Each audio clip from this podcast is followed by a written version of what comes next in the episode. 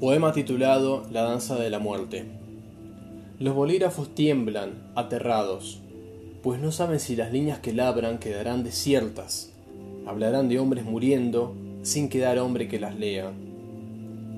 Mientras la hueste invisible avanza cegando almas, extinguiendo la risa, el llanto, no así el miedo, mientras el enemigo avanza, espero, afilo las armas, tensando el arco venido a menos, sin poder abandonar las almenas, mirando el ocaso desde mi encierro, mientras una caballería fantasma diezma, sin distinciones, tanto palacios como villas y templos, y un comandante oculto al ojo humano reclama de la humanidad el último aliento. Mientras la danza de la muerte tiene lugar, espero, aferrado al imposible, negociando con el miedo. En las vísperas del enfrentamiento, las velas se estremecen.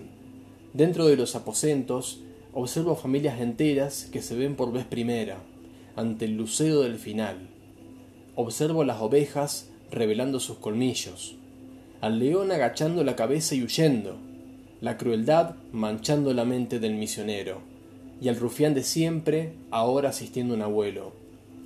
Tales transmutaciones en las horas finales de la paz observo cuando visto mis armas y me pregunto quién se salvará para empuñar el bolígrafo y hablen las crónicas de nosotros, los que, en cuestión de tiempo, estaremos muertos.